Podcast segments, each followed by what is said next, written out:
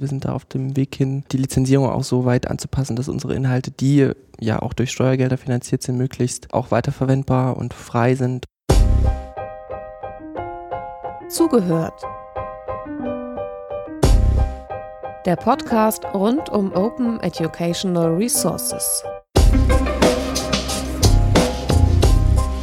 Wir starten äh, mit einem weiteren Podcast in der Reihe OER in der Weiterbildung und widmen uns heute einem Thema, ähm, ähm, also dem Thema politische Bildung. Ich bin nicht Jöran. Ähm, ich bin Annika Lampe, Kulturwissenschaftlerin und Medienpädagogin. Der Grund, warum ich hier heute das Ruder übernehme, ist, dass Jöran neben mir sitzt und heute die Rolle des Experten einnimmt.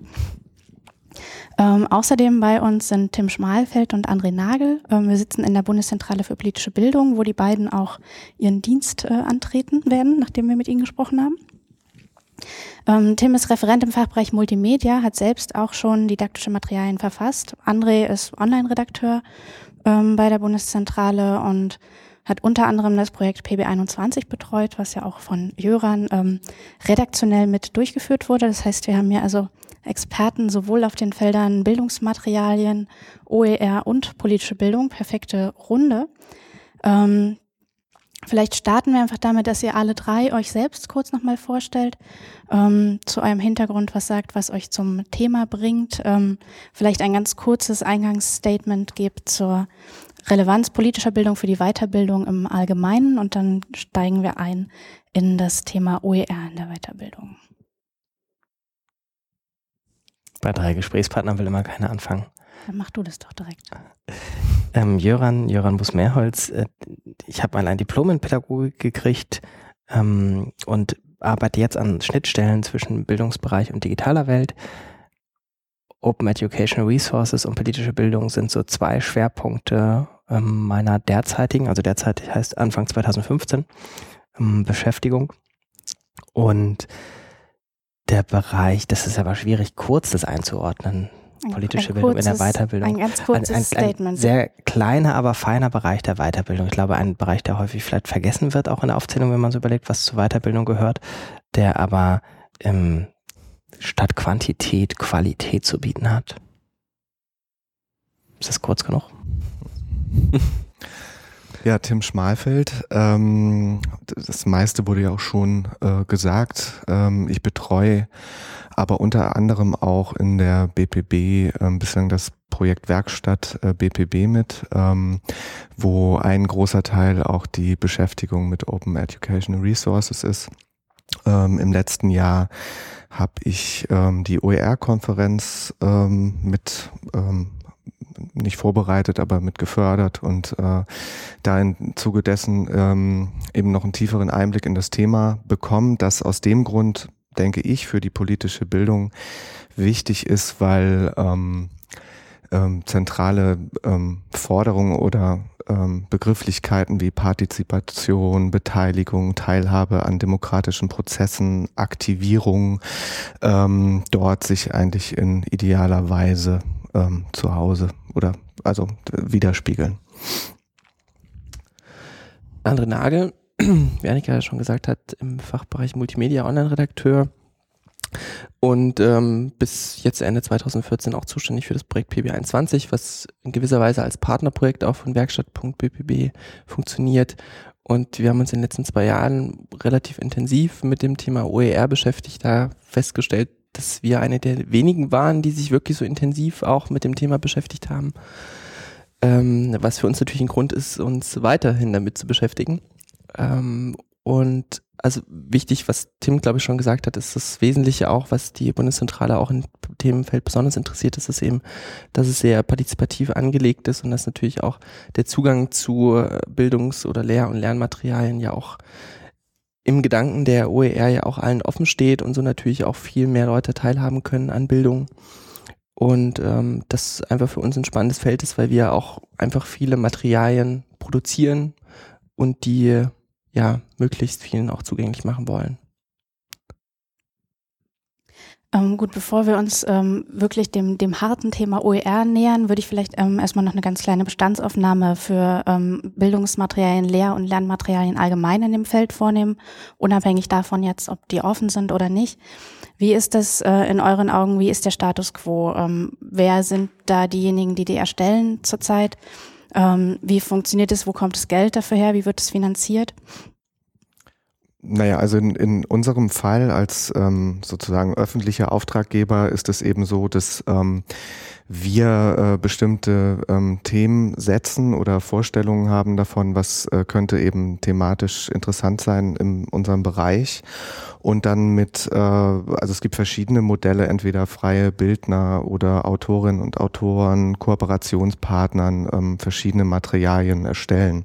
Und die Bandbreite ist da ähm, jetzt bei der BPB ziemlich weit. Es reicht von klassischen Themenblättern für den Unterricht, ähm, die äh, im Klassensatz verfügbar sind und dann so für eins, zwei Stunden konzipiert sind, ähm, über Quellensammlungen bis hin zu richtigen äh, Werkzeugen, ähm, die eingesetzt werden können. Es gibt Grafstadt, ähm, schon sehr ähm, altes Format, was aber immer noch sehr viele Fans hat. Ähm, zuletzt haben wir eine multimediale Didaktikanwendung erstellt äh, zu einer Fernsehreihe, die heißt 60 mal Deutschland. Ähm, also da ist sozusagen das ähm, Format, also es gibt sehr viele Formate und auch sehr viele Kolleginnen und Kollegen in unserem Haus, die sich damit äh, auseinandersetzen. Ähm, das sind aber eben, ähm, wie du schon richtig gesagt hast, äh, bislang äh, zum Großteil noch ähm, ähm, keine offenen Unterrichtsmaterialien. Also genau, also die BPB ist da vielleicht ein Inhaltsproduzent auch in dem Sinne, dass wir natürlich viel selbst beauftragen oder produzieren lassen, was möglichst offen schon sein soll. Also wir sind da auf dem Weg hin, ähm, die Lizenzierung auch so weit anzupassen, dass unsere Inhalte, die ja auch durch Steuergelder finanziert sind, möglichst auch weiterverwendbar und frei sind und bearbeitbar. Ähm, da sind wir aber natürlich irgendwie in dem weiten Feld auch nur ein Akteur. Also ich glaube, es gibt da viele Jetzt, ob das bestimmte Projekte wie das ZUM sind oder Segur, also die in sehr einzelnen Themenfeldern vor allem da irgendwie auch Inhalte schon produzieren oder eben auch Einzelpersonen, die sich auf dem Feld engagieren, die ähm, aus dem, also häufig ist es auf den Schulkontext fixiert, also man merkt, dass viele Lehrer da irgendwie auch so eine intrinsische Motivation haben, da Inhalte, die sie weiterentwickeln, auch zur Verfügung zu stellen, aber das ist, glaube ich, ein eher kleiner Kreis. Also es gibt jetzt, ähm, glaube ich, in der Weiterbildung wir haben jetzt nicht so den großen Überblick darüber, weil wir sehr auf uns immer fixiert sind, was die Inhaltproduktion angeht. Aber da ist das, das Feld, glaube ich, noch nicht so weit abgesteckt. Also da ist noch viel Potenzial da, weil ich glaube, es gibt auch zum Teil gerade in den, in den Seminaren der politischen Bildung ein Riesenpotenzial, weil da einfach auch viel entsteht. Also das ist ja die, die Modelle äh, oder die Seminare, die wie sie heute gemacht werden, ähm, sind ja häufig nicht nur zum Rezipieren, sondern eben auch zum Produzieren häufig dann angelegt.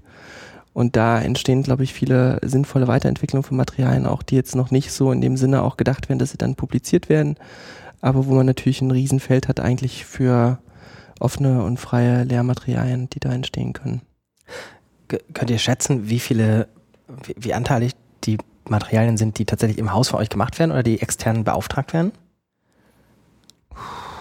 Grob. Also ich würde also bei den Unterrichtsmaterialien, also gemacht im Sinne von, dass, ähm, dass äh, keine Autoren im Haus sind. Tatsächlich die Mehr, also wirklich die Mehrheit. Also ähm, äh, wir sind also und verstehen uns auch äh, vor allem als Redakteure. Ähm, das heißt, dass wir äh, die Konzeption machen ähm, und den, äh, den, ähm, den Großteil des kreativen äh, aber meistens ähm, von Autorinnen und Autoren machen lassen. Also ich, ich würde es tatsächlich auf 20, 80 schätzen. Ja. So. Ich glaube, das ist eine ganz gute Verteilung, ja. Also weil wir sind alles irgendwie auch Generalisten bei uns im Haus, also auch in der Online-Redaktion. Und man merkt relativ schnell, also wenn es dann darum geht, wirklich die Materialien didaktisch auch aufzubereiten, dass es da auch schon Experten braucht, die eben auch ähm, fähig sind, ganz komplexe Inhalte auch runterzubrechen, weil wir versuchen natürlich auch häufig Einstiege in, in Themen zu schaffen. Und wir haben auch so Projekte wie das bei der Werkstatt auch zum Beispiel jetzt im letzten Jahr war, dass es dann richtig auch so, so Workshops gibt, die ganz gezielt darauf ausgelegt sind, Arbeitsmaterialien zu produzieren zu Themenfeldern, die auch für uns gerade Schwerpunktthemen sind, wie Rechtsextremismus oder Alltagsrassismus. Und ähm, da gibt's also es gibt verschiedene Ansätze für die Inhalteproduktion. In den meisten Fällen sind wir Auftraggeber und ähm, übernehmen eben die Konzeption und suchen uns dann die Experten, die entweder vor allem fachlich oder eben auch didaktisch da schon genug Erfahrung haben, das auch aufzubereiten. Und darüber hat sich natürlich in den letzten Jahren bei vielen Kollegen auch ähm, ein großes Netzwerk an, ähm, äh, an Leuten entwickelt, die, ähm, die eben diese Materialien erstellen. Also das ähm, ist mittlerweile halt auch ziemlich eingespielt. Also gerade wenn es um diesen Bereich ähm, Themenblätter geht, wo ich eben auch äh, eine Zeit lang mitgearbeitet habe. Ähm, äh, genau, also das ähm, funktioniert sehr gut. Jöran, vielleicht von dir eine Einschätzung ähm, fernab von der öffentlich geförderten ähm, BPB. Wie ist die Landschaft im Bereich Lehr- und Lernmaterialien in der politischen Bildung? Geht es da noch weit drüber hinaus oder? Gute Frage. Also als erstes würden mir noch die Landeszentralen natürlich einfallen, die je nach Zählweise im Moment 14 bis 16. ähm, weiß gar nicht, wie man jetzt Niedersachsen und Kiel äh, gerade zählen muss. Ähm, die schon, denke ich, im Wesentlichen nach ähnlichem Prinzip arbeiten, oder? Ja. Nicken zählt übrigens nicht im Podcast, hätte ich vorher sagen sollen. ähm, ja, du hast recht.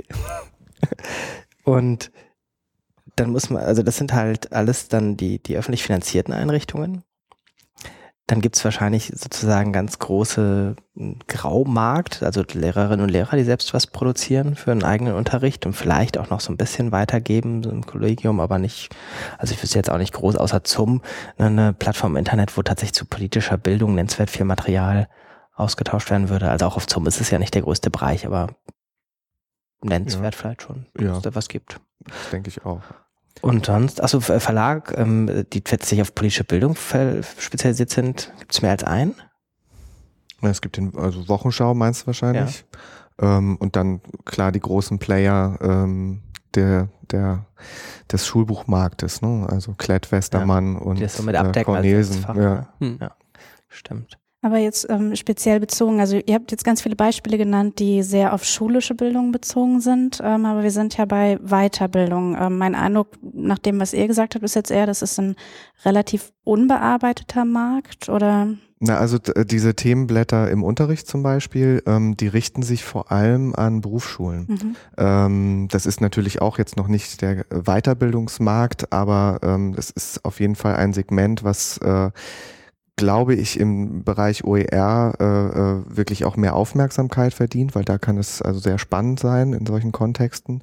Und ähm, das ist mal konzipiert worden für Ausfallstunden und äh, dass sozusagen dann aktuelle Themen diskutiert werden können in äh, solchen Vertretungsstunden. Ähm, und genau, also das wird mittlerweile auch in anderen Kontexten genutzt, aber ist eigentlich ähm, aus dem Berufsschulbereich entstanden. Weiterbildung direkt kann ich jetzt.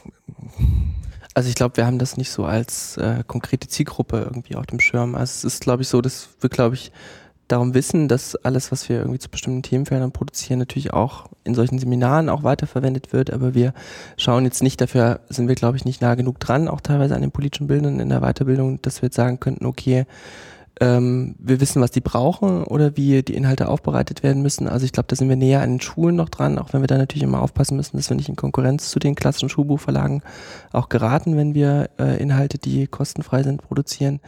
Aber ähm, da, deswegen ist das Ziel ja eben auch eben nicht nur speziell für die Schule zu produzieren, sondern eigentlich zu versuchen, eben alle Inhalte, die mit denen wir in Berührung kommen, eben so aufzubereiten, dass sie in allen möglichen Kontexten, also die wir jetzt auch gar nicht genau definieren wollen, weil wir wollen ja auch zum Teil gar nicht wissen, was die Leute mit unseren Inhalten machen, sondern wir wollen sie eigentlich nur so aufbereiten, dass, äh, dass man alles mit ihnen machen kann.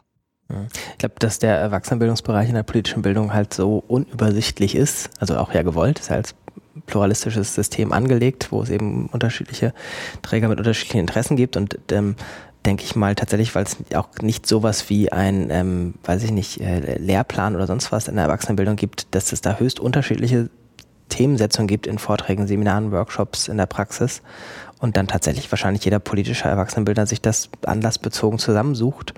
Ähm, und ich vermute mal jetzt von, von meiner Praxis ausgehend, dass es dann eben ganz unübersichtliches Quellenfeld gibt, also von aktuellen Medienberichten, die man nimmt, von Inhalten der äh, Bundeszentrale für politische Bildung oder der Landeszentralen, ähm, bis zu, weiß ich gar nicht, also in, in, im digitalen Zeitalter tatsächlich natürlich relativ viel auch mit, mit Originalquellen zu arbeiten. Das ist, glaube ich, deutlich einfacher geworden als Mhm.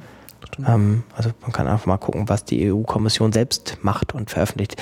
Das muss man auch noch sagen, das sind ja, also eigentlich müsste man im weitesten Sinne sagen, das sind eigentlich sogar Lobbymaterialien. Also die EU-Kommission macht ja auch Materialien, die ihre mhm. Arbeit darstellen. Und wenn wir Lobbyismus jetzt erstmal wertneutral betrachten, dann sind das ja auch ähm, Materialien, die eben ihre Arbeit darstellen, genauso wie auch natürlich, weiß ich nicht, Greenpeace, die Gewerkschaften oder die Arbeitgeber Materialien bereitstellen, wo man in der politischen Bildung dann vielleicht aber auch noch ein bisschen ein, ein etwas geschärfteres Auge drauf hat, was man da verwendet. Ja, und also äh, das, was du jetzt gerade gesagt hast, Joran, dass ähm, man sich verschiedener Quellen eben bedient, ähm, macht natürlich auch sehr schnell deutlich, warum OER in diesem Kontext besonders wichtig ist, weil ähm, man sich eben nicht ähm, nur aus der einen vorgefertigten äh, äh, Materialsammlung bedienen kann. Ähm, das ähm, finde ich sozusagen für den Hinterkopf und vielleicht auch, was wir später noch diskutieren werden, ganz spannend. Genauso natürlich wie den Punkt Lobbymaterialien. Einen ganz wichtigen Punkt habe ich vergessen, den man, glaube ich, benutzt und häufig äh, politische Erwachsenenbilder auch nicht ganz genau wissen, wo im juristischen Graubereich sie sich da befinden, äh, sind Materialien von öffentlich-rechtlichen äh, Medien. Mhm. Also irgendwie eine Dokumentation zu zeigen oder sowas ist ja ganz gängig in so einem Seminarkontext. Und ich weiß nicht, ob jeder dann weiß, wann er irgendwie zur Medienausleihstelle gehen müsste oder wann er einfach seine Fernsehaufnahme auf Videokassette oder heute vielleicht auch digital im Seminarraum abspielt. Ja, schwierig. Also ich glaube, das, das, ist ganz groß, dass das genutzt wird in der Bildungsarbeit. Ja, aber nicht mit dem Bewusstsein eben, dass man da eventuell Urheberrechtsverletzungen irgendwie begeht. Also das ist ja auch so die, ähm, glaube ich, so ein bisschen dieser Urquell dieser ganzen Debatte auch, dass es mit dem Schultrojaner ja überhaupt erstmal auch so ein bisschen stärker thematisiert wurde, dass man eben eigentlich ähm, mit dem Urheberrecht jetzt im digitalen Zeitalter halt doch ziemlich in Bedrängnis kommt, wenn man Inhalte weiterverwenden will und auch veröffentlichen will. Jetzt haben wir schon ganz viele neue Themen aufgemacht. Also einerseits habt ihr schon in dem, was ihr geantwortet habt, jetzt äh, angedeutet, wie stark sich eigentlich das Feld durch Digitalisierung verändert hat, aber gleichzeitig auch, welche Möglichkeiten dadurch entstehen. Also der Eindruck, den ähm, ich jetzt gewonnen habe, ist, der Markt ist eigentlich total zersplittert. Man weiß gar nicht so genau, welche Akteure da eigentlich alle aktiv sind, was die im Kleinen machen. Ähm, wenn wir jetzt über OER nachdenken, über den Schritt von jeder macht seins und behält es für sich äh, zu ähm, Vernetzung und Öffnung. Ähm, welche Potenziale seht ihr da speziell im Bereich politische Bildung? Was muss passieren, um Open Educational Resources in der politischen Bildung zu verankern und dadurch vielleicht auch einen größeren Austausch zwischen den Akteuren äh, herzustellen? Ich fange mal an, weil das erste Mal das einfachste ist, Bewusstsein schaffen, sagen wir dann immer. Das ist ja allgemein ein Ziel von politischer Bildung und für politische Bildner dann insbesondere.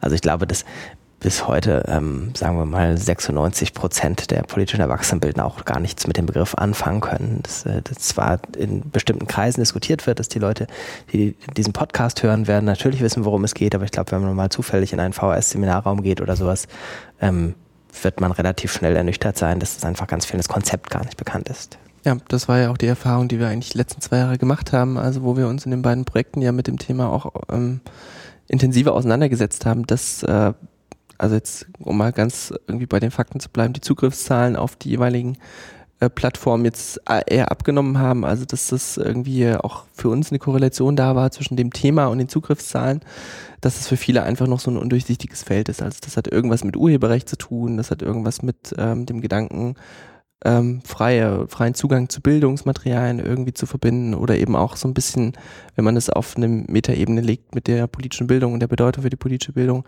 ist es aber eben alles relativ weit weg von den Leuten, die dann wirklich auch in Seminaren arbeiten und in der Schule ähm, weil die eben nicht genug sensibilisiert sind für das Thema und für die Rolle irgendwie auch für die Zukunft. Und das ist, glaube ich, das, was wir auch gemerkt haben, wo wir jetzt auch versuchen, das zumindest im erstmal mit Fokus auf die Schule irgendwie auch ein bisschen konkreter anzugehen und plastischer darzustellen, irgendwie was wirklich ähm, das OER-Thema oder die, die Fragen darum für eine Relevanz haben, jetzt auch wirklich in der Praxis. Also ohne dass jetzt so ein diese Fachdiskussionen sind natürlich auch wichtig, aber die sind eben ganz weit weg von den, von den Leuten, die wirklich dann eigentlich angesprochen werden müssen. Ja.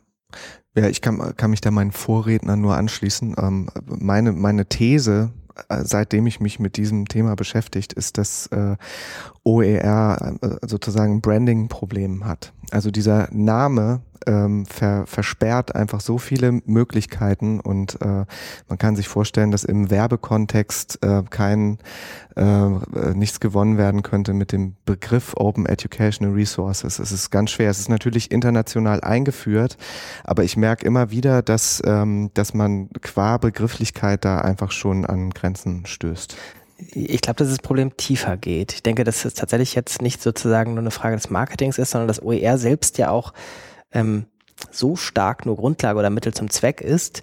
Ähm, interessant wird's halt immer erst dann, wenn OER Teil der Antwort auf irgendeine Frage ist. Aber so die Frage, was macht man mit OER, ist tatsächlich ja nicht an irgendeinem Problem orientiert.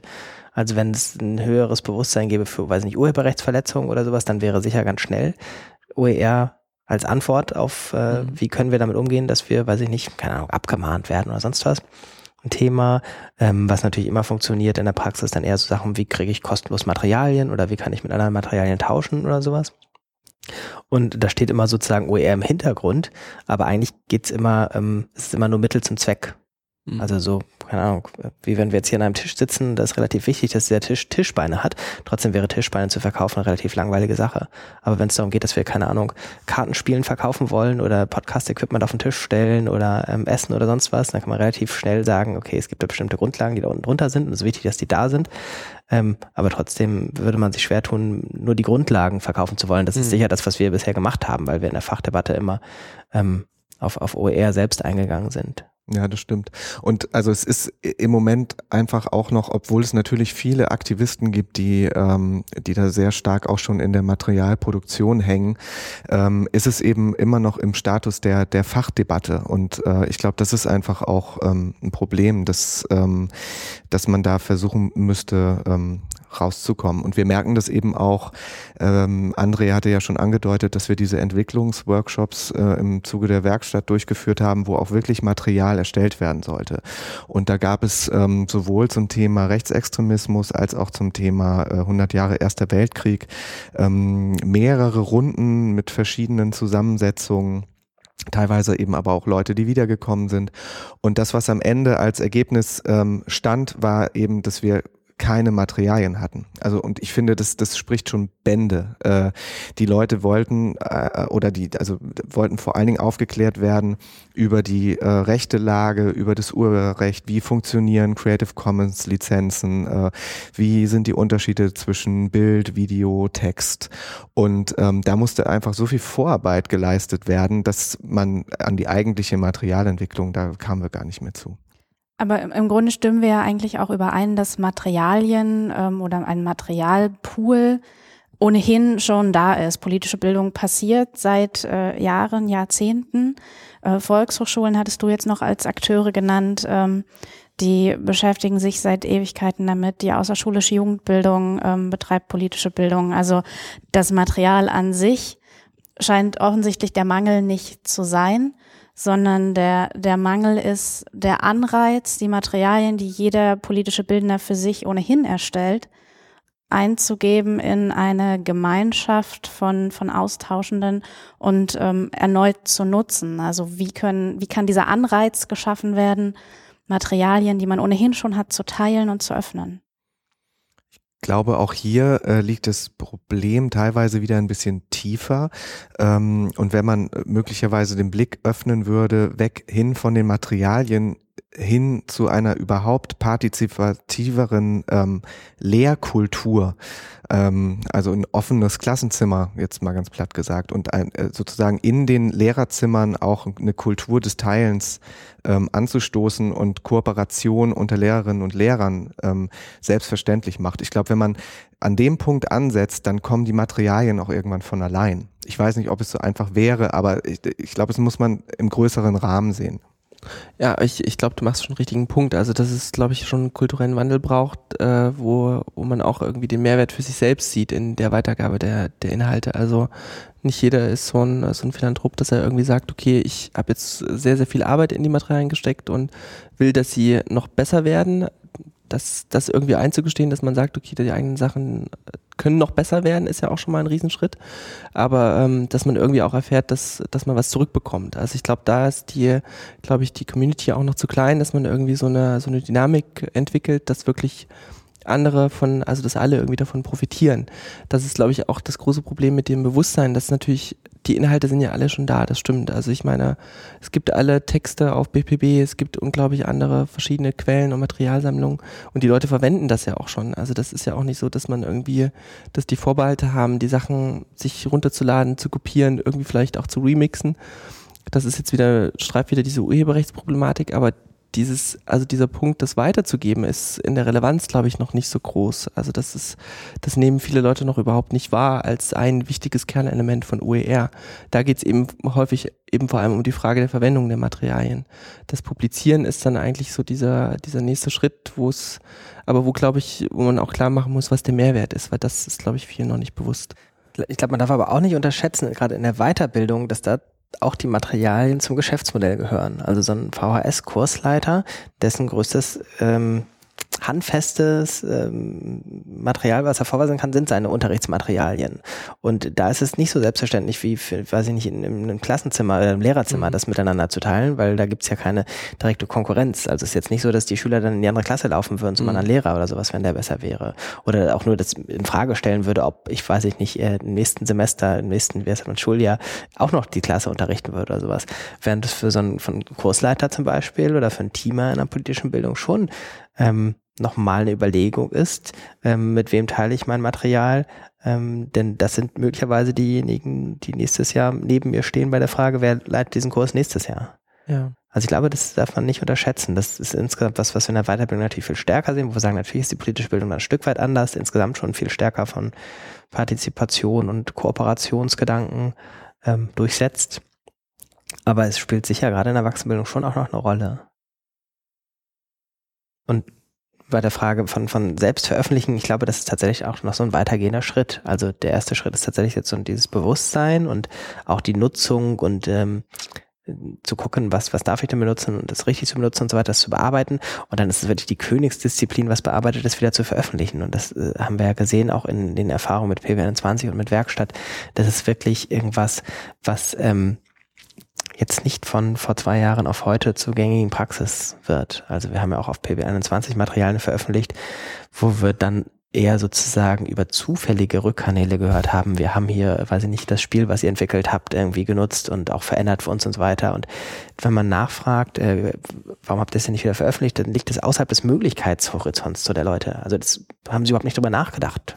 Also das ist, glaube ich, was, was tatsächlich noch eine Stufe mehr ist. Das ist das eine und dann denke ich später mit auch rein, dass ähm, die Infrastruktur auch einfach noch nicht da ist. Also klar gibt's den Bildungsserver, aber ähm, ich, ich glaube, wenn es so eine zentrale Anlaufstelle gibt, wie jetzt beispielsweise äh, beispielsweise Serlo für ähm, für die Mathematik oder Naturwissenschaften, dann wäre das auch noch mal was anderes. Aber so was so ein eingeführtes Format ähm, jetzt für die politische Bildung sehe ich im Moment noch nicht. Ähm, da ist im Übrigen auch das Vorbehalt äh, oder der Vorbehalt im, im, äh, bei uns im Haus, auch teilweise unter Kollegen, äh, ziemlich groß, weil das geht natürlich auch immer einher mit Qualitätsmanagement. Ähm, so eine Plattform muss erstmal entwickelt werden, aber dann muss sie natürlich auch administriert werden.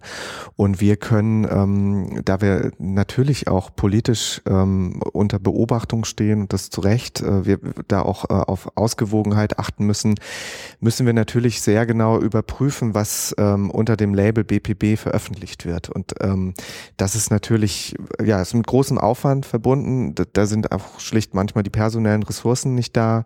Ähm, das denke ich spielt auch äh, bei dieser ganzen Veröffentlichungsgeschichte noch äh, eine Rolle. Das heißt, einerseits ist das Interesse schon da, von, von eurer Seite ähm, Materialien offen zur Verfügung zu stellen. Ähm, und ihr würdet euch auch wünschen, dass Leute damit weiterarbeiten, aber ihr seht, äh, oder die BPB sieht sich nicht in der Rolle, diese Infrastruktur, zum Beispiel so eine Art Wikipedia für OER, ähm, also als, als einziger Ort, der immer wieder fällt, in dem das ja tatsächlich funktioniert, dass Weiterbearbeitung unkompliziert möglich ist. Ähm, das ist diese technische Infrastruktur, die noch fehlt für OER, ja. dass ich einfach auf Knopfdruck sozusagen einen Remix erstellen kann. Der an derselben Stelle nachvollziehbar ist. Das wäre aber für euch jetzt erstmal kein Handlungsfall zu sagen, wir konzentrieren uns jetzt darauf, anstatt auf die Produktion neuer Materialien. Ja, das ist schwierig, weil das, Entschuldigung, weil das, das ist, ähm, das ist natürlich nicht unser Auftrag. Also ähm, wir hätten schon ein großes Interesse daran, wissen aber auch, dass, ähm, dass man das eventuell auch wirklich sehr groß aufziehen müsste. Und äh, dann wiederum sind wir nur für einen, äh, wenn man sich den Schulbereich anschaut, für zwei Fächer, äh, Deutsch und äh, Politik und Geschichte und äh, vielleicht in, in Teilen noch Deutschunterricht, äh, Geografie reichen wir rein, aber ähm, da gibt es natürlich einfach andere Bereiche, die, wo man genauso gut eben sagen könnte, hey, macht, macht ihr mal was in, also ähm, Deswegen äh, denke ich, ist es äh, schwierig. Wir haben im Übrigen auch schon äh, Materialien, ähm, zum Beispiel äh, der Valomat im Unterricht. Ähm, da gibt es einen wirklich äh, großen Pool an Unterrichtsmaterialien, die offen lizenziert sind. Äh, die können ähm, bearbeitet, geremixed, wieder veröffentlicht werden. Das ist jetzt schon möglich. Man ähm, findet es nur nicht so optimal auf unserer Seite. Da arbeiten wir auch dran. Aber also es gibt da, wo wir es können, ähm, da versuchen wir das auch schon ähm, in die Tat umzusetzen. Eines der großen Probleme ist natürlich auch, was, was Tim schon angesprochen hat, dieses Qualitätsmanagement, aber eben auch in dem Sinne, dass wir die Inhalte nicht nur, die jetzt auf einer Plattform wie der BPB veröffentlicht werden, vertreten müssen aus politischen Gesichtspunkten bezüglich der Ausgewogenheit, sondern eben, und ich glaube, das ist auch ein großer Vorbehalt, weil äh, die meisten, die Inhalte verwenden, die jetzt frei verwendbar jetzt auch zur Verfügung gestellt werden, die wollen ja eigentlich im besten Fall was haben, was sie, ohne es nochmal zu prüfen, auch verwenden können. Also das ist, glaube ich, ein ganz großes Problem in der, in der Entwicklung von OER, dass natürlich diese also wie man das Qualitätsmanagement betreibt, also wie sozusagen sichergestellt wird, dass diese Inhalte, die wieder veröffentlicht werden, auch entweder genauso gut sind wie die ursprünglich veröffentlichten oder also wir haben diese Debatte auch geführt, weil es darum ging, auch wenn wir dann als Plattform agieren könnten, müssten wir irgendwie schauen, dass immer auch auf den Materialien, die von unserer Seite aus wiederverwendet werden können, ein Hinweis auf die Originalmaterialien auch dabei ist. Dass man immer wieder sagen kann, okay, wenn das jetzt jemand verändert hat, hat es aber eigentlich nicht zum Besseren verändert, dann äh, müssen wir irgendwie sicherstellen, dass wir als, also den Vertrauen oder das Vertrauen, was die Nutzer auch in uns als, als äh, sozusagen Produzent, Inhaltsproduzent haben, auch nicht verlieren. Und das ist, glaube ich, ähm, also für uns auch ein ganz großer Punkt in dieser Debatte, ob es da eine zentrale Plattform gibt, neben der Tatsache, dass es ja zumindest in der Aktivistenszene auch große, zumindest ist mein Eindruck, äh, eine Spaltung gibt, was so die dezentrale Struktur von OER angeht und dass man eigentlich gar nicht unbedingt will, dass das auf einer gemeinsamen Plattform irgendwie alles zusammenläuft. Es gibt ja auch schon so, ähm, so wie EduTex oder sowas, also wo das auch dann schon versucht wird, über andere Mechanismen irgendwie auch zu sammeln. Aber es ist eben so, dass, glaube ich, viele Lehrer auch gar nicht, die, also jetzt, jetzt, wenn man wieder auf dem Schulbereich ist, aber das trifft, glaube ich, auch viele politische Bildner ja auch genauso zu, dass wenn die Materialien suchen und finden, dass sie dann eben auch die sofort verwenden wollen und nicht erst prüfen wollen, ob das wirklich alles so richtig ist. Und das, da ist, glaube ich, gibt es noch keinen richtigen Prozess, äh, der das irgendwie begleitet oder das ja transparent macht. Ich würde gerne einen Schritt zurück machen, weil ich glaube, wir haben einen Punkt in, der Grund, in den Grundlagen für so selbstverständlich gehalten, den man aber einmal explizit machen muss, gerade wenn man den Bereich für eine Weiterbildung von anderen Bereichen trennen will. Das ist nämlich für die politische Bildung, die eben maßgeblich aus öffentlich finanzierten Mitteln äh, arbeitet, für die ganz selbstverständlich ist, dass wenn sie es können, na, vielleicht nicht für alle selbstverständlich ist, aber jetzt so wie wir es hier besprechen, selbstverständlich ist, dass die Mittel, die sie produzieren oder produzieren lassen, unter einer freien Lizenz stehen. Das ist ja äh, eigentlich genau die Ausnahmesituation, die die politische Bildung hat im Vergleich Vergleich zu anderen Weiterbildungsbereichen. Das ähm, tatsächlich tatsächlich gar nicht die Frage ist, äh, wie ändert das irgendwie unsere Vereinbarung mit Autoren? Natürlich steht dann wahrscheinlich was anderes zum Urheberrecht im Vertrag und vielleicht kriegen die auch mehr, wenn sie gleich zustimmen müssen, dass das unter einer freien Lizenz steht. Aber tatsächlich, das Geschäftsmodell der politischen Bildung ist ja nicht so, schreib für uns mal ein Buch und äh, verdienst dann daran, je nachdem, wie es verkauft wird, nehme ich mal stark an. Also ich, ich genau. vermute mal, dass kein Arbeitsblatt nach Umsatz bezahlt wird an die Autoren. Richtig Oder, vermutet, ja. Äh, die, weiß nicht, Infografiken gibt es ja auf bpb.de, äh, ja. ganz viele sehr äh, gut gemachte, die dann unter einer freien Lizenz zur Verfügung stehen etc. Und das ist mir nochmal wichtig zu betonen, das ist die Ausnahme ja im Weiterbildungsbereich, dass das Selbstverständnis ist, wir, unser erstes Ziel ist nicht Geld verdienen, sondern unser erstes Ziel ist, dass das so weit verbreitet wird, wie es geht und so einfach zu verbreiten ist, wie es geht. Ja, und das ist im Übrigen auch die Ausnahme äh, in, im Feld der politischen Bildung. Also es gilt für die BPB, weil das als Hauslinie einmal entschieden wurde, aber bei den Landeszentralen ist es äh, auch nicht durchgängig der Fall. Obwohl wir ja eigentlich noch in uns sozusagen in der Vorstufe bewegen, weil wir ja noch keine wirklich freie Lizenz bei den meisten Sachen auch haben. Also wir haben ja die CC BY, NC, ND, also die zumindest eigentlich ja das alles, was man mit das OER Böseste. machen, Also eigentlich machen keine soll. OER, ja. Genau, also eigentlich keine klassische OER-Lizenz, sondern es ist zumindest unter Creative Commons, also für die Weiterverwendung gedacht. Aber ähm, das ist eben auch das große Problem, also dass wir auch merken, dass es ganz schwierig ist, mit den Autorinnen und Autoren, mit denen wir bisher zusammengearbeitet haben, halt dann äh, Bewusstsein zu entwickeln dafür, dass es ein Mehrwert ist, dass diese Sachen auch weiterverwendet werden können. Also die Inhalte, die wir ankaufen oder die wir beauftragen, die sind eigentlich schon so weit abgesichert, dass man die auch unter eine klassische OER-Lizenz stellen könnte. Wir machen das aber in vielen Fällen nicht äh, unter sozusagen der Rücksichtnahme auf die Autorinnen und Autoren weil die natürlich dann in den meisten Fällen auch einen Rückzieher machen, wenn es das heißt, okay, diesen Text, den ihr geschrieben habt, den stellen wir komplett frei, den kann jeder verwenden, äh, verändern und was auch immer damit tun. Und ähm, ihr habt dann aber nicht mehr den, sozusagen nicht mehr die Kontrolle darüber, was mit den Inhalten passiert. Also ich meine, wir wissen ja in den meisten Fällen, okay, das, so wie es bei der BPB veröffentlicht ist, darf es vielleicht noch woanders veröffentlicht werden, aber es wird nicht verändert. Also es wird nicht irgendwie in meinem Text rumgeschrieben und das ist ja bei den meisten Autoren und Autoren, die ja wirklich jetzt aus dem universitären Bereich, wo man sich eigentlich fragt, warum das unbedingt so ist, weil es da ja schon viel stärker auch so eine Bewegung gibt, der Open Access und ähm, dass äh, das aber schon noch so verankert ist, dass man eigentlich die Kontrolle über die eigenen Inhalte wirklich nur sehr, sehr ungern abgibt. Und ähm, jetzt in Projekten wie PB21 oder Werkstatt sind wir da schon viel weiter, weil wir da mit einer Redaktion, die auch da sensibilisiert ist, natürlich auch ganz stark irgendwie den Fokus haben auf die Veröffentlichung von CC BY-Inhalten. Und ähm, aber in den klassischen BPB-Themenfeldern oder auch Formaten ist es, sind wir noch lange nicht so weit. Also da ist zwar der Wunsch, dass das in die Richtung geht, aber das dauert, glaube ich, noch. Also Ja, und auch selbst der Wunsch muss noch intern auch kommuniziert werden. Also das, äh, da, da äh, sind auch nicht alle Kolleginnen und Kollegen mit uns einer Meinung. Also äh, viele haben da doch sozusagen ähm, aus Schutzaspekten und ähm, ähm, Sch- Schutz eines Werkes und Schutz des geistigen Eigentums schon auch noch äh, wirklich ähm, und das muss man ernst nehmen, die ähm, bedenken, dass äh, da einfach dann Schindluder getrieben wird mit diesen Texten. Jetzt hattet äh, ihr beide im Eingangsstatement, vor allem du, Tim, ähm, richtigerweise betont, dass ähm, eigentlich politische Bildung und der, der, das Grundprinzip von OER so zusammengehören wie nichts anderes. Also Stichpunkte sind Partizipation, Beteiligung, ähm, Mitmachen an demokratischen Prozessen. Also das Erstellen von Materialien liegt, liegt beidem zugrunde. Ähm, ist es dann nicht eigentlich ein Widerspruch, einerseits diesen Anspruch zu haben, als politische Bildner zu sagen, wir wollen Beteiligung, wir wollen, dass Leute mitmachen und wir trauen Leuten dann auch zu, dass sie eine Einschätzung von Materialien vornehmen können als demokratische Subjekte, die sich beteiligen und andererseits zu sagen, nee, wir können das aber nicht freigeben, die Qualität und dann können wir das nicht mehr kontrollieren und rausgeben und nutzen ja, aber weiter bearbeiten schwierig. Ja, aber äh, also ich finde, man muss da trennen zwischen, wir haben ja auch vorhin gesagt, dass wir letztlich äh, hochgerechnet für 20 Prozent der eigentlichen Inhaltsproduktion verantwortlich sind.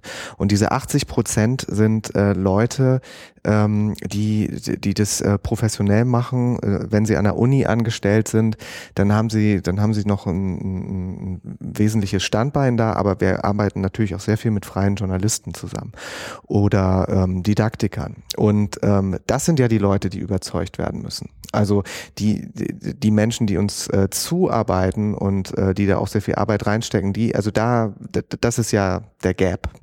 Und ähm, das ist eben nicht so, das, das lässt sich nicht so einfach machen. Ähm, natürlich, also äh, denke ich, dass sich sehr viele von diesen ähm, äh, Zielen von OER, wo es natürlich auch um die Ko Kollaboration geht, also die ähm, das wirkliche Zusammenarbeiten an didaktischen Materialien, ähm, dass ähm, sich das perfekt deckt mit äh, dem, was wir ähm, auch für eine Gesellschaft erreichen wollen. Ähm, aber das ist, also es ist auf jeden Fall noch ein, ein lang, langer Prozess. Ja, mich würde mal interessieren, gibt es denn schon ähm, schlechte Erfahrungen? Also das eine ist ja, dass sozusagen äh, die Bedenken bestehen, was wird dann aus meinen Sachen? Gab es denn Fälle, wo schon mal was frei veröffentlicht wurde und danach ein Autor äh, oder Urheber gesagt hat, boah, das will ich jetzt aber rückgängig machen oder sowas? Nicht, dass mir irgendwie das bekannt wäre. Also, also es gab glaube, Fälle, wo nachträglich erst äh, die Autoren gemerkt haben, äh, dass äh, wir letztlich an ihren Texten alle Rechte haben. Also wie, wie André gesagt hat, wir dürfen äh, sehr weitgehend eigentlich schon mit den Texten, die wir ankaufen, sehr viel machen. Und äh, da gibt es schon Rückmeldungen auch von Leuten, die dann wirklich darauf pochen, dass diese Verträge ähm, geändert werden. Aber es ist eben so, dass jetzt noch nicht irgendwie die negative Erfahrung gibt mit veränderten Materialien, die irgendwie dann auch sich negativ auf die Reputation der BPB irgendwie auswirken oder in irgendeiner anderen Art und Weise. Also ich glaube, das ist bisher ist es ja auch, also produzieren wir ja so freie Materialien auch in Themenfeldern, die relativ ich sage jetzt mal nicht unkritisch, aber zumindest die, wo man sich leichter auch irgendwie dazu entscheidet, diese die Sachen auch so frei zur Verfügung zu stellen. Also sei es jetzt PB21, wo es um Web 2.0 Werkzeuge in der politischen Bildungsarbeit geht, das ist aber natürlich bei einem Themenfeld wie Extremismus oder eben in den sensiblen Themenfeldern ist das eben viel schwieriger, weil man da eher die Angst hat, dass eben solche Texte wirklich in unterschiedliche oder in falsche Kontexte gestellt werden und dass man da eben dann im Endeffekt dann ähm, eher Befürchtungen hat oder auch so diffuse Ängste, die sich aber noch nicht in irgendeinem Beispiel niedergeschlagen haben. Also also die wird es ja vermutlich noch mal geben. Also das ist ja, ähm, dass es die noch nicht gegeben hat, ist ja vielleicht eher ein Anzeichen dafür, ähm, dass eben das noch nicht besonders weit verbreitet ist, tatsächlich die Texte weiter zu verwenden, gar, gar zu verändern und wieder zu veröffentlichen. Ähm, auch bei PB21 hatten wir da relativ wenig ähm, tatsächlich irgendwie, dass es woanders einfach wieder veröffentlicht wurde als Kopie vielleicht schon. Und ich glaube tatsächlich, letztes Jahr war es dieser eine Fall, da hatte jemand äh, die Videos, die bei uns auch einfach auf Vimeo oder YouTube oder einer freien Lizenz stehen, genommen und irgendwie mit so eigenen ähm, Titelfolien versehen und sowas. Und teilweise auch dann so oben drüber, dass dann halt auf dem YouTube oder Vimeo Standbild halt irgendwie zu sehen war unser Setting und da drüber so, weiß gar nicht, wie man das so nennt, also so Neon-Farbverläufe mit dem Schriftzug des Titels des Videos oben drüber und sowas, wo dann schon man dachte, boah, das ist jetzt aber eine andere Optik, sage ich mal. sowas. Und das ist ja noch relativ harmlos. Also das ähm, ja, ja. wird sicher nochmal irgendwie eine relevante Diskussion sein mit der Verbreitung, dass dann auch die Autoren, die jetzt erstmal sagen, ja, können wir mal ausprobieren, dann merken, das ist nicht zurückzuholen. Das ist ja schon eine ernstzunehmende Sache. Ähm, jetzt vielleicht auch nochmal auf Annika zurückzukommen, die ja das mit der politischen Bildung und mit dem, dass das OER zusammenkommt, auch ähm, nochmal thematisiert hat. Das ist ja, also unsere Autorinnen und Autoren sind halt keine politischen Bildner. Also die sind zum Teil eben einfach äh, Fach- oder Experten für ihr Thema, aber die sind gar nicht für den Bereich der politischen Bildung in dem Sinne so sensibilisiert, dass sie eben, also nicht alle. Nicht ja. alle, genau. Also ich würde jetzt sagen, klar, die wissen auch schon für die Bundeszentrale, wenn sie für die schreiben, für wen sie da schreiben, aber es ist jetzt nicht so, dass sie sich jetzt äh, als politische Bildner im engeren Sinne sehen. Also die sind halt wirklich, werden ja von uns auch als Experten ihres Themas angefragt und sind da jetzt äh, ja häufig auch ja nicht weiter irgendwie in dem Bereich irgendwie engagiert. Also da muss man schon sagen, dass das eben so ein Punkt ist, warum das auch, also warum wir auch viel in der Vermittlungsarbeit da irgendwie tätig sind. Und das fällt uns, merken wir auch immer wieder schwer zu sagen, was ist der Mehrwert? Also warum soll das irgendwie jetzt frei zur Verfügung stehen? Also, weil klar, die Ängste, dass damit eigentlich Schindluder getrieben wird oder die zum Negativen verändert werden, sind viel stärker oder präsenter, als dass man sagt, okay, jemand äh, bringt das in einem Arbeitsblatt oder wie auch immer zusammen mit einem anderen guten Inhalt und schafft dadurch eine gute, eine gute Lernumgebung oder eine, ähm, irgendwie Lehrmaterialien, die sinnvoll in einem bestimmten Kontext eingesetzt werden. Das ist für die nicht fassbar. Also da ist, also die, die Nachteile sind äh, überwiegend, glaube ich, in der Wahrnehmung als die, die Vorteile, die wir dann auch vermitteln können. Wir haben ja auch keine guten Beispiele vorzuweisen, muss ja. man ganz realistisch sagen. War die Frage, die ich dir eigentlich gerade stellen wollte, gibt es denn andere Bereiche, wo die politische Bildung von lernen könnte? Gibt es Strategien, wie man Autoren davon überzeugen kann? Also offensichtlich sind es zwei, ähm, gibt es in der Mitte die Produzenten oder die Herausgeber in eurem Fall ja eher, die OER gut finden, die Offenheit gut finden, die Partizipation gut finden. Und das Problem liegt auf der richtigen Produzentenseite, also diejenigen, die es schreiben, die Urheber. und auf der Anwenderseite, dass man beiden Seiten vermitteln muss. Ähm, mhm. Das, was du machst, kann unter Umständen von anderen weiter benutzt werden. Gleichzeitig muss man bei dem Anwender auch noch vermitteln. Offen bedeutet übrigens nicht nur, dass du es kostenlos runterladen kannst, sondern dass du herzlich dazu eingeladen bist, das weiter zu bearbeiten. Gibt es Bereiche, in denen das funktioniert hat, wo man Strategien übernehmen kann? Also von, von den Argumenten her gegenüber Autoren oder gegenüber Urhebern insgesamt, denke ich, kann man so ein bisschen was zumindest abgucken von den, Open Access Argumenten, dass man sagen kann, guck mal, findet weitere Verbreitung, deine Reputation wird erhöht, so die gängigen Argumente. Ähm, tatsächlich würde ich bei OER mir erstmal, fällt mir das schwer, so generell zu sagen aus Urhebersicht, so, was sind die Vorteile. Ich würde eher vielleicht gucken, wo sind so die wo wären Felder oder Themen oder Formate, wo man sagen kann, da wäre es besonders gut erstmal zu erkennen. Und das dann sind, glaube ich, immer eher die kleinteiligeren Formate, wo man sagen kann, da kann mal mehr daraus entstehen. Also jetzt der Fachaufsatz von Professor Dr. Politikwissenschaftler, ähm, da vielleicht, na gut, vielleicht, dass da einzelne Sachen mal rausgenommen werden oder sowas. Aber es wird hier nicht unbedingt umhauen als Argument, dass es darüber weitere Verbreitung findet. Das ist ja auch eher dann Zitatrecht. Ähm, ja, nee, schon mehr als Zitat. Zitatrecht ist ja tatsächlich in der Praxis irgendwie wird es auch weiter ausgelegt, als das eigentlich irgendwie gültig wäre vom rechtlichen her. Aber es kann ja sein, dass der einen zehnseitigen Aufsatz schreibt und äh, irgendwie jemand nimmt da eine Seite raus oder sowas. Aber fände ich auch nicht so, wenn ich Autor wäre, würde mich auch nicht so super überzeugen. also das mit der Verbreitung wäre so das Erste. Und die ähm, tatsächlich Nachnutzung so richtig, wo was draus wird, glaube ich, im Moment können wir auch nur so mit langfristigen Versprechen oder Prophezeiungen eigentlich eher als Versprechungen arbeiten und sagen, naja, das ist natürlich jetzt ganz am Anfang, zum Beispiel überhaupt eine Digitalisierung des Materials muss man auch sehen, sind wir jetzt irgendwo eher bei, weiß ich nicht, ähm, sind gerade von der Pferdekutsche zum Auto gekommen, so ungefähr. Ähm, da wird viel mehr draus. Ich mag ganz gerne das Argument, obwohl ich eigentlich Wikipedia-Vergleiche mit OER nicht gut leiden kann, aber so ein allgemeinen Vergleich, sowas wie Wikipedia, wir sind bei Wikipedia 2003 oder sowas gerade. Also damals hätte man auch gesagt, was soll das, es wird nie was draus werden. Da stehen irgendwie nur äh, zu bestimmten Themensachen drin. Das, was da drin steht, ist noch relativ dünn und so weiter. Das ist aber eher dann auch so ein gesamtgesellschaftliches Argument, dass man sagt, da werden wir insgesamt mal was Tolles möglicherweise geschaffen haben am Ende. Und äh, da wirst du aber als einzelner Autor darunter verschwinden, muss man mhm. vielleicht auch realistisch so sagen. Also tatsächlich würde ich im Moment eher immer mit allgemeinen Sachen sprechen. Also auch vielleicht sowas wie wir haben hier als äh, Institution, die mit öffentlichen Geldern umgeht, ähm, das Ziel, das so öffentlich zur Verfügung zu stellen, wie es geht. Das verspricht dem Autor irgendwie selbst auch wieder keine persönlichen Nutzen, aber ich finde, es ist zumindest ein halbwegs einleuchtendes Argument so. Also wenn du den Wikipedia-Vergleich äh, nicht magst, dann kann man vielleicht den Open Source Software-Vergleich grundsätzlich anlegen, der ähm, also ein Bereich, der ja auch funktioniert hat, wo auch viele gesagt haben, nee, wie soll das denn gehen? Dann entwickelt ihr kostenlos, dann könnt ihr ja gar kein Geld mehr verdienen. Und im Grunde ist da ja eine relativ große Parallele zu dem, was du vorhin auch schon gesagt hast. Also der VHS-Dozent, der auf gar keinen Fall möchte, dass sein didaktisches Konzept oder seine Unterrichtsmaterialien anderen in die Hände fallen, weil die ihm ja dann die Kurse wegschnappen. Ähm, aber vielleicht muss man noch genauer schauen, was die eigentliche Leistung ist. Also der VHS-Dozent als Person, als Pädagoge wird nicht überflüssig, äh, bloß weil jemand anders sein Konzept genauso anwenden kann und er ist trotzdem noch der Mensch, der das vermittelt. So wie der Open Source Softwareentwickler ähm, trotzdem noch derjenige sein kann, der Schulungen gibt in dem Bereich oder der kundenspezifische Änderungen vornimmt. Also Aber vielleicht ist er nur gern Entwickler. Also ich glaube auch, dass viele, ähm, also stellen wir uns diesen typischen Professor Dr. Politikwissenschaftler vor, das ist ja so ein häufiger Autor für politische Bildung ich glaube, auf der persönlichen Ebene lockt das den auch nicht.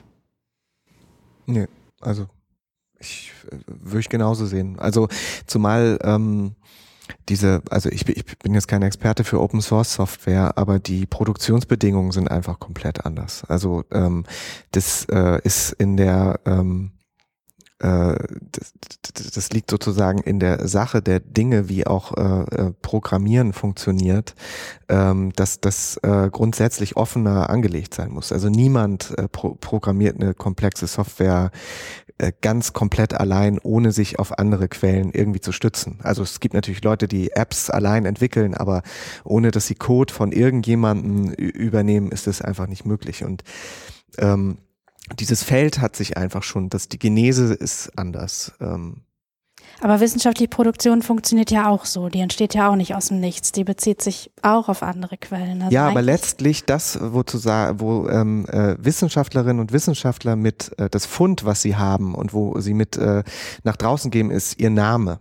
Also letztlich das, was für Wissenschaftler am wichtigsten ist, ist, dass ihr Name da drauf steht und dass sie in den Veröffentlichungen präsent sind, dass sie ihrem Lehrstuhl zeigen können, hey, ich war in dem Journal, äh, ich habe da dies und dies gemacht und ähm, und das ist ähm, glaube ich, schon noch, noch mal ein Riesenunterschied. Ich glaube auch nicht, umsonst darf man nicht vergessen, dass bei Open Access die allermeisten Lizenzen tatsächlich auch gar keine Weiterbearbeitung erlauben. Also Open Access wird ja tatsächlich in der, in, in der Breite nur als äh, freier Zugang und vielleicht auch eine freie Kopierbarkeit verstanden, aber nicht eine Bearbeitung. Und ja, also was es, es macht jetzt ein anderes Feld auf, was ich nochmal wichtig fände, ähm, wo wir äh, auch uns unter uns nochmal eine Meinung zu bilden sollten, ist, dass wir ein bisschen wegkommen vom Text. Also weil ähm, wir reden jetzt immer von Autoren und äh, sind sehr stark in der Schrift, äh, aber wir sehr sollten uns Punkt, mal ja. ins audiovisuelle Feld bewegen. Also weil ich, ich arbeite halt ähm, auch sehr viel mit Film tagtäglich und mit Filmlizenzen. Und ähm, da, das ist einfach ein Bereich, der ist so vermint, ähm, dass ich dort einfach überhaupt gar keine Ansatzpunkte sehe, wie wir ähm, da mit offenen Lizenzen weiterkommen. Ein kleines Beispiel, ähm, äh, landläufig gibt es die Meinung, dass die Bundeszentrale öffentliches äh, finanziertes Material, zum Beispiel von den öffentlich-rechtlichen Rundfunkanstalten aus dem Bundesarchiv, ähm, äh, einfach so bekäme und ähm, äh, veröffentlichen könnte. Und das ähm, ähm, muss man immer wieder betonen, dass das nicht so ist und dass wir dafür äh, wirklich teilweise horrende Summen ähm, aufwenden müssen, um diese ähm, Lizenzen abzulösen. Ähm, und dann aber auch wirklich nur sehr eingeschränkt diese Materialien nutzen kann. Und erst recht nicht weiter lizenzieren. Und erst recht ja. nicht weiter lizenzieren, genau. Also ich denke, da auch sind auch wieder die kleinteiligen Sachen interessant. Also, weiß ich nicht, so Erklärvideos zum Beispiel gibt es ja auch sehr schöne Sachen von der Bundeszentrale, wo man sagen kann, das kann ich mir auch vorstellen, dass das gut zum Remixen geeignet ist. Auch da muss man wieder gucken, kommt das mit längerer Zeit, dass das tatsächlich jemand macht? Also wir haben bei PB21 auch Sachen bereitgestellt und haben explizit gesagt, so hier zum Remixen und irgendwie am liebsten dann auch hier mit allen Rohmaterialien der Videos und so weiter und, und sind genau null Fälle bekannt, ähm, in denen das zumindest auch wieder veröffentlicht wurde. Also das ist so ein bisschen die Frage, ist das da Wikipedia 2003 und wird später mal was draus? Aber woher kommt dann, dann diese Angst vor Schindluder, wenn wir eigentlich sagen, es ist nur ein, also verständlicherweise auch nur ein kleiner Prozentsatz von Nutzern, die ein berechtigtes Interesse daran haben oder eine, eine Ambition haben, Sachen zu remixen. Ja, ich finde, da dürfen wir, also ich nehme mich jetzt mal als OER-Apologet, äh, widersprechen wir uns als OER-Apologeten bisweilen. Ja? Also wir sagen zum einen, naja, das Potenzial wird erst mit der Zeit kommen, indem mehr Leute das nutzen als bisher die 1,0 Prozent. Ähm, und dann muss man auch sehen, na gut, wenn es sich ausbreiten wird, dann wird auch die Missbrauchmöglichkeit natürlich aus, sich ausdehnen. Und ähm, ich weiß nicht, also ich habe die Angst irgendwie, weiß ich nicht, wenn ich tagesschau.de Kommentare lese, vielleicht diese Angst sofort verstehen. Ja, ja, ja, definitiv. Das ist auch ein Grund dafür, warum wir zum Beispiel nur sehr vorsichtig auf unserer Homepage äh, Kommentarbereiche haben, weil also man weiß, also jeder, der auch sich in sozialen Netzwerken bewegt, äh, weiß, dass funkt, das kann sehr gut funktionieren, wenn es moderiert wird und wenn da viele Leute arbeiten, die sich da wirklich, äh, also bei uns jetzt nicht rund um die Uhr, aber doch einfach intensiv mit beschäftigen. Und wir haben da sehr gute Leute, aber das würde in so einem Fall einfach bei Weitem nicht ausreichen. Wenn jetzt jemand von Creative Commons am Tisch säße, würde er schon äh, noch einmal Wert darauf legen, glaube ich, zu betonen, dass es ja auch durchaus Regeln gibt, die es äh, vorbeugen sollen. Also dass es sowas wie ein Urheberpersönlichkeitsrecht gibt, der eben ähm, das ganz frei von Urhebernutzungsrecht ist. Jemand das zwar wiederverwenden darf, aber nicht so verfälschen, dass ich sozusagen als Urheber äh, darunter leide. Mhm. Ähm, dass es sowas wie Persönlichkeitsrechte gibt von den Leuten, die im Video vorkommen oder in den Bildern oder sowas. Dass es sowas gibt wie No Endorsement in Creative Commons, dass ich eben nicht so tun darf, als würde derjenige, dessen Inhalt ich kopiere, speziell diesem Fall zugestimmt haben. Also ich darf nicht sagen äh, unterstützt von genau der BPB. Er darf auch nicht suggerieren, dass es sozusagen freundlicher Genehmigung. Ja, genau. Insofern sind diese meisten Beispiele, die dann so als typische Sorgen vorgebracht werden, dann weiß ich nicht, kommt mein Bild auf eine NPD-Website oder sowas. Ähm, kann man zumindest, wenn man ein bisschen Ruhe hat, zwei, drei Stufen entschärfen, aber eben bis zuletzt nicht. Also im letzten Zweifelsfall kann dieses Bild auf der Website der NPD erscheinen. Ich kann ja, dann, und der, klar. der für uns schwierige Fall wäre, wir veröffentlichen NPD-Inhalte. Also wenn, was wir vorhin angesprochen haben, wir diese Plattform auch noch stellen würden, um äh, geremixte Materialien dann wiederum ins Netz zu stellen, dann ist es aber unter unserem Siegel veröffentlicht. Also das ist sozusagen der Fall, wo einfach äh, wir uns absichern müssen. Das funktioniert nicht. Also diese Plattform halte ich ähm, für total illusorisch für sowas wie eine BPB. Nee, ich glaube auch eher, dass wir da als Rolle irgendwie das zu fördern oder irgendwie zumindest also nicht auf bpb.de zur Verfügung zu stellen, eher in Frage kommen. Also, dass wir da kein, kein zentraler Akteur werden, um solche Materialien zur Verfügung zu stellen, aber dass wir natürlich, wenn sich irgendjemand mal findet, der genug Engagement hat, so eine Plattform aufzubauen, den irgendwie auch finanziell fördern können. Also, das so auch ein bisschen die Distanz zu Das schaffen. gibt es ja schon. Also was spricht gegen zum?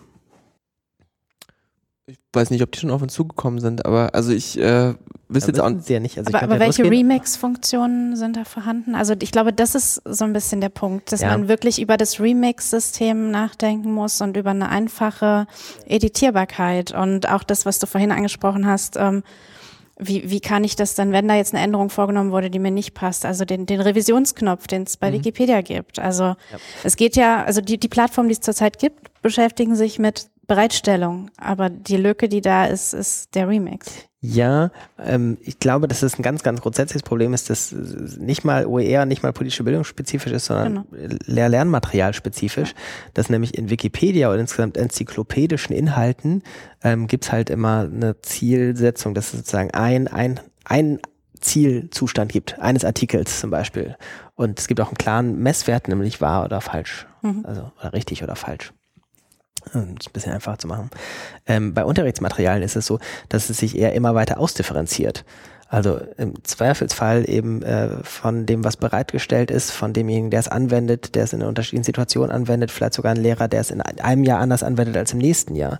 Das heißt, Unterrichtsmaterialien äh, differenzieren sich immer weiter aus und insofern ist das mit der Versionsgeschichte eigentlich der reine Horror, das, äh, beziehungsweise irgendwas, was wir uns überhaupt noch nicht vorstellen können. Ich jedenfalls nicht, wie das nachher aussehen soll, ähm, weil eben nicht ein Inhalt immer weiter verbessert wird, der eine, sondern ein Inhalt in immer mehr Formen verbessert Also oder das, was in der weiterentwickelt. Softwareentwicklung der Fork ist. Genau, aber ein Fork wissen wir ja schon, ist ja schon der Horror, wenn es irgendwie überhaupt einen Fork gibt, also in zwei Richtungen aufspaltet. Äh, Und wenn man sich das als Baum vorstellt, dass jeder Fork sich wieder in zwei Richtungen, wieder in zwei Richtungen, wieder in zwei Richtungen aufspaltet, ist das ja was, was wirklich ganz schwer im Moment vorstellbar ist.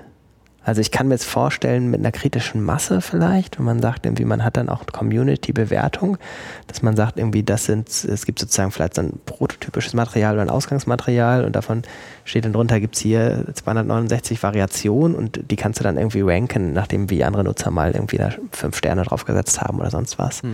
Aber das ist wirklich auch ziemlich weit weg. Und dann müsste es das geben, tatsächlich sowas wie Remix-Software, wo man sagt, Bausteine und die zu- zu- zugehörigen Lizenzbausteine werden automatisch zusammengefügt. Es gibt ja ein paar Leute, die daran arbeiten, aber ich glaube nichts. 2015 muss man immer sagen, vielleicht hören das die Leute 2016 oder 2017. Anfang 2015 sehen wir, glaube ich, da nichts Tolles. Ja, weil wir, glaube ich, eben einfach noch nicht an dem Punkt sind, wo die Stream, also wo sozusagen das Wiederveröffentlichen oder weiter bearbeiten so im Zentrum dieser ganzen OER-Debatte steht. Genau. Deswegen muss uns das eigentlich im Moment auch nicht so sehr bremsen, dass wir das nicht sehen für die weitere Zukunft. Weil im Moment ist ja der nächste Schritt, dass wir äh, überhaupt jemanden haben würden, der ein BPW-Material nimmt, davon eine Variation oder einen, Rem einen Remix erstellt und auf ZUM veröffentlicht. Das ist ja erst Ja, der nächste ja. Schritt, der schon ähm, Anfang 2015 zumindest noch nicht groß da ist. Das heißt, der Schritt aus eurer Sicht, die aktuelle Strategie ist erst, also weiterhin äh, für OER zu werben, als, als Prinzip, als Konzept, zunächst mit dem Schwerpunkt ähm, freier Zugriff, freie Nutzung. Also Nutzung im Sinne von Anwendung und nicht im Sinne von Wiederverwendung. Ja, also vielleicht einen Schritt weiter kann man vielleicht schon machen. Also BPW könnte ja mal einen Remix-Wettbewerb machen. Ein Hackathon. Ja, für warum nicht? Also das OER. glaube ich, eine ganz gute Idee. Also wir haben, ähm, wir, das, das Problem ist, dass wir uns ja auch eben einfach nicht so viele Gedanken machen, was die Leute mit unseren Materialien machen. Also das ist ja für uns, wir versuchen, denen ja, Ja. möglichst das Komplettpaket schon zu liefern. Jetzt zum Ja. Beispiel bei diesen, bei den Erklärvideos. Das soll ja eigentlich schon, also da arbeiten ja viele Leute monatelang dran an diesen Videos. Das ist ja auch, also dieser Unfertigcharakter, den ja häufig auch so diese Materialien im, ob das jetzt generell Web 2.0 ist oder ob man so dieses, also eben kein Ziel zu haben, dass schon am Ende dann das Wahre oder das eben das Falsche jetzt in dem Fall steht. Das ist ja bei uns, also wir wollen ja im besten Fall das liefern, was wirklich wasserdicht ist, was man nicht verändern muss, weil es einfach schon so komprimiert und so perfekt ist.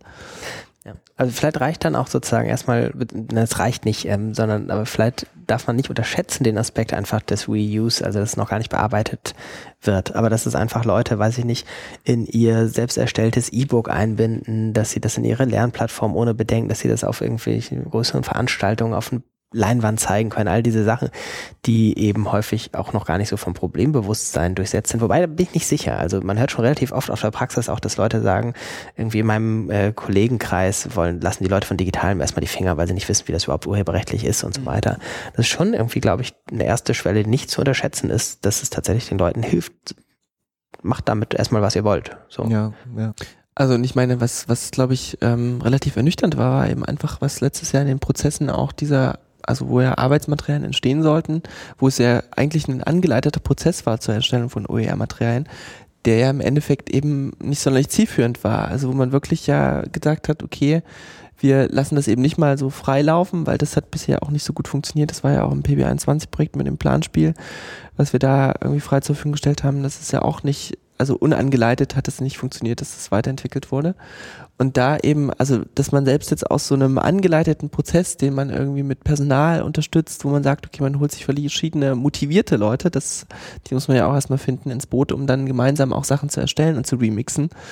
Und wenn nicht mal das funktioniert, dann ist schon äh, irgendwie, dann müssen wir wahrscheinlich wirklich nochmal einen Schritt zurück machen irgendwie. Und den habt ihr aber genau. de facto auch gemacht. Also die, die, äh, die Workshops waren dann ja quasi OER-Bewusstsein, OER-Schulungen ja. etc. Ja, und also genau, also wir, wir haben uns dann, äh, wir haben uns dann angepasst und äh, ich glaube, dieser Schritt zurück, von dem André spricht, ist auch, dass wir ähm, in unserem Haus, man darf ja nicht vergessen, wir, wir sind Teil der öffentlichen Verwaltung und wir unterliegen ja auch äh, Haushaltsrichtlinien und einem sehr strengen Vergaberecht. Äh, alles, was da dranhängt, ähm, das, äh, das, das ist für unsere tägliche Arbeit ähm, manchmal sehr mühsam. Das hat natürlich auch eine Genese, aber wir müssen müssen einfach damit arbeiten. Und was sehr schwierig ist, damit in Einklang zu bringen, ist so eine Art Fehlerkultur oder also dieses Scheitern als Chance, sage ich mal, frei nach Schlingensief, ist, ähm, ist etwas, was äh, äh, in unserem Haus wirklich sehr, ähm, ähm, sehr schwer auch nur äh, umzusetzen ist. Und wir fangen jetzt an, ähm, aus diesem Werkstattprozess äh, heraus auch sowas wie Prototyping anzustoßen. Also das heißt, dass ähm, eben unfertige äh, Produkte auch entwickelt werden können, um einfach zu schauen, ähm, ist es sinnvoll, äh, Lehrende auch zu fragen, ähm, könnt ihr sowas überhaupt gebrauchen? Und ähm, da, selbst da stecken wir noch in den äh, Kinderschuhen. Also der Rückkanal ist manchmal einfach auch noch nicht äh, so ausgeprägt, wie wir uns das, ähm, uns das wünschen würden. Das heißt, unter dem Stichwort Weiterbildung und OER stünde an erster Stelle als To-Do auf der Liste ähm, so eine Art Meta-Weiterbildung, also gar nicht die Produktion von OER selbst, sondern noch ein verstärkterer Aufklärungsprozess über Chancen, über Potenziale, über Nutzungsmöglichkeiten, über Anreize, über Mehrwerte. Ja, ich glaube schon, ja. Also ich glaube, dass eben die Mehrwerte zu vermitteln, das ist das, ähm, was, was uns ja auch immer, wie gesagt, schon, vorhin schon gesagt, ja auch immer so schwer fällt. Also, wo man dann auch wirklich irgendwie die Befindlichkeiten der unterschiedlichen Zielgruppen, gerade auch eben in der Weiterbildung irgendwie berücksichtigen muss. Und da halt, ähm, ja, das irgendwie noch Aufklärungsarbeit leisten muss. Man muss sich dann natürlich auch einfach anschauen, wie sieht der klassische Weiterbildungsmarkt eigentlich aus. Also wir, wir, wir ähm, berühren den ja wirklich im Moment nur sehr rudimentär und ähm, ich kann da auch, ich bin da wahrlich kein Experte, aber wann, ähm, wann nehmen Leute ähm, Weiterbildung der politischen Bildung in Anspruch? Also wer bietet die an? Das sind ja äh, zum Beispiel auch Gewerkschaften, ähm, das sind möglicherweise Leute aus dem Kontext der Antirassismusarbeit, die sich mit irgendwelchen Methoden äh, neben ihrer Arbeit weiterbilden möchten. Ähm, das sind äh, Leute aus, äh, ja, vielleicht vielleicht auch interkulturellen Zusammenhängen, die schauen wollen, wie ähm, können wir einfach solche Gruppen moderieren. Ähm, also da müssten wir jetzt einfach auch schauen, wie, ähm, wie sieht das überhaupt aus und wie, ähm, was für Materialien be benötigen die eigentlich? Also gehen die, gehen die überhaupt zur BPB? Also da bin ich mir im Moment äh, gar nicht so sicher. Und dann gibt es natürlich diesen anderen riesen Weiterbildungsbereich, äh, wo es wirklich um Skills, also Fähigkeiten geht, wo Leute sich ähm, halt weiterbilden wollen in einer Software oder in bestimmten Techniken, äh, da, das ist halt also so ein weites Feld, da denke ich, also es wird jetzt auch zu, zu weit führen, dass wir da jetzt was zu sagen können. Mhm. Also ich glaube, ein Schritt ist, den wir jetzt auch irgendwie versuchen anzugehen, ist es halt, die, die Materialien kleinteiliger zur Verfügung zu stellen. Also wirklich halt zu sagen, das Ziel ist nicht mehr das große Ganze, irgendwie das Komplettpaket zu liefern, sondern möglichst kleine Elemente, die eben auch sich viel, viel besser eignen, um jetzt hier mit anderen zu kombinieren, auch irgendwie zur Verfügung zu stellen. Also da sind wir, glaube ich, jetzt auch schon viel näher als früher dran an den, an den Akteuren, die halt auch mit den Materialien, die wir anbieten, arbeiten, ob das jetzt im zivilgesellschaftlichen Bereich ist. Ähm, aber da ist, glaube ich, ein Weg hin, das wirklich also aufzustückeln und irgendwie zu gucken, okay, das dann möglichst unter eine freie Lizenz zu stellen.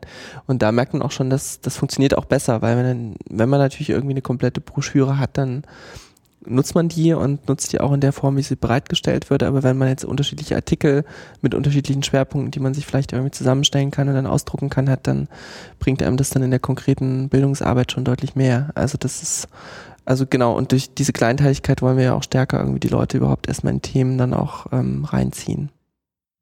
Joran, wenn du den Blick auf die OER-Szene, auf die zurzeit aktive OER-Szene wirfst, wer sind da die Akteure, bei denen du sagst, die hatten das Potenzial und die Position, um so eine Meta-Weiterbildungsebene anzustoßen? Oder welche Akteure fehlen noch in der Szene, um das groß zu machen? Na, Weiterbildung ist das ähm, tatsächlich, glaube ich, nicht so einfach, weil es so wenig ähm, weitreichende Akteure gibt. Also natürlich vielleicht sowas wie die Dachverbände, die es in der politischen Bildung gibt, sicher sowas wie die Volkshochschulen ähm, in der Erwachsenenbildung. Mm, das sind ja die, wo teilweise zumindest in Volkshochschulen auch drüber nachgedacht wird. Ich weiß gar nicht, wie das bei den Dachverbänden ist. Ich glaube, die haben auch, auch noch dringendere Fragen auf der Agenda. Ähm, und ansonsten denke ich, dass im Moment am meisten vielleicht passiert so ein bisschen von unten nicht so richtig graswurzelmäßig. Also ich glaube nicht, dass alle Leute losrennen und sich verbinden und die Wikipedia neu erfinden oder sowas, aber so ein bisschen Community of Practice mäßig. Also dass sich halt die Leute, die, keine Ahnung, ähm, Europabildung machen, ähm, sich zusammentun und auch nicht so formell. Also ich stelle mir sowas vor, wie die haben dann halt eine Google Plus Gruppe oder meinetwegen auch eine Facebook Gruppe oder sowas. Ähm, und dass da dann tatsächlich ganz viel stattfindet ähm, über so auch Fragestellungen gegenseitig irgendwie, sag mal, äh, wie ist das, darf ich das Bild da rausnehmen und woanders verwenden? Weiß jemand, wo ich irgendwie frei lizenzierte Sounds herkriege und sonst was? Also für so ganz kleine Alltagsfragen. Äh, auch darüber sozusagen das zu entwickeln, weil es ja meist nicht damit getan ist, dass man den zwei Tage oder vielleicht auch nur zwei Tage Workshop, äh, zwei Stunden oder zwei Tage Workshop gibt, weil auch äh, OER beziehungsweise insgesamt die Sache mit dem Urheberrecht ja in der Praxis nachher immer noch viel mehr Fragen aufwirft, je länger man dran arbeitet. Das ist ja leider ein falsches Versprechen des OER, das alles viel, viel einfacher machen würde. Es macht viele Sachen möglich, die nicht möglich sind, aber einfacher wird es auch nicht, weil sich das Ganze ja im Rahmen des geltenden Urheberrechts bewegt. Und ähm, ich würde noch einen Punkt, der nicht wirklich uns direkt ähm, betrifft als politische Erwachsenenbildung, aber der, glaube ich, sehr aus oder folgenreich ist, mit reinnehmen nochmal, ist es wirklich öffentlich-rechtlicher Rundfunk. Also ich glaube tatsächlich, dass wir hier noch so viel reden können. Es hätte weitaus mehr Wirkung, wenn öffentlich-rechtlicher Rundfunk äh, deutlich mehr frei lizenzieren würde oder überhaupt Sachen länger bereitstellen würde. Das Thema müssen wir jetzt vielleicht nicht aufmachen, aber ähm, ich glaube, dass das in einer, in einer politischen Erwachsenenbildung einfach eine ganz große Rolle spielt, dass sich Leute Inhalte aus Zeitungen, aber eben auch Radio- und Fernsehsendungen holen. Mhm. Ähm, und die dann eben möglicherweise nicht mal weiterverteilen. Also ich glaube, das ist so ein bisschen abgestuft. Im Seminarraum zeigen oder vorspielen ist noch nicht so ein Problem. Ähm, das dann aber weiterzugeben, wird schon schwieriger. Ich glaube, das ist so der Knackpunkt, wo die Erwachsenenbildner sagen, ah, weiß jetzt gar nicht, ob ich ihnen das zur Verfügung stellen kann, selbst wenn die sowas wie eine Digitalplattform haben oder sowas.